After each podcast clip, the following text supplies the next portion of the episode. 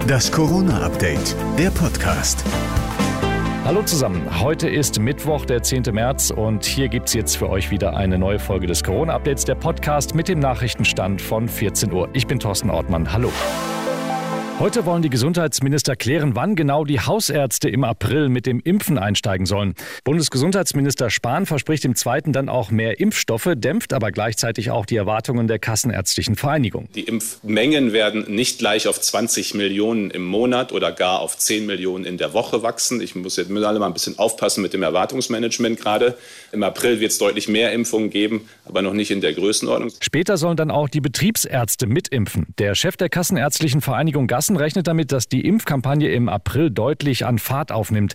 Er glaubt anders als Spahn, dass man eine Erstimpfung für alle Erwachsenen in der ersten Junihälfte schaffen kann und damit eine weitgehende Immunisierung schon Anfang August. Und wieder haben Betrüger offenbar versucht, Corona-Soforthilfen abzuzocken. Die Bundesregierung hat darum die Zahlungen aus mehreren Corona-Hilfsprogrammen vorübergehend eingestellt. Das betrifft November- und Dezemberhilfen sowie Überbrückungshilfen.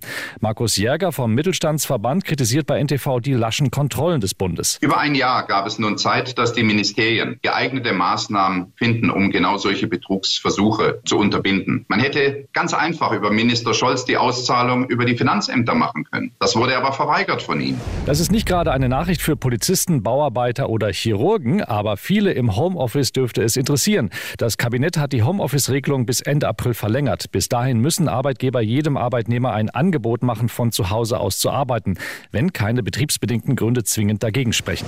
Das war zu befürchten. Auch der Musikfestival Sommer 2021 fällt dem Coronavirus zum Opfer. Sieben große Festivals wurden heute abgesagt, darunter Rock am Ring, Rock im Park, das Hurricane Festival und das Southside.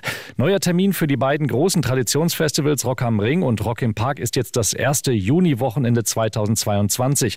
Dann sollen auch die bereits für dieses Jahr geplanten Headliner Green Day, System of a Dawn und Vollbeat auf der Bühne stehen. Das war das Corona-Update vom 10. März.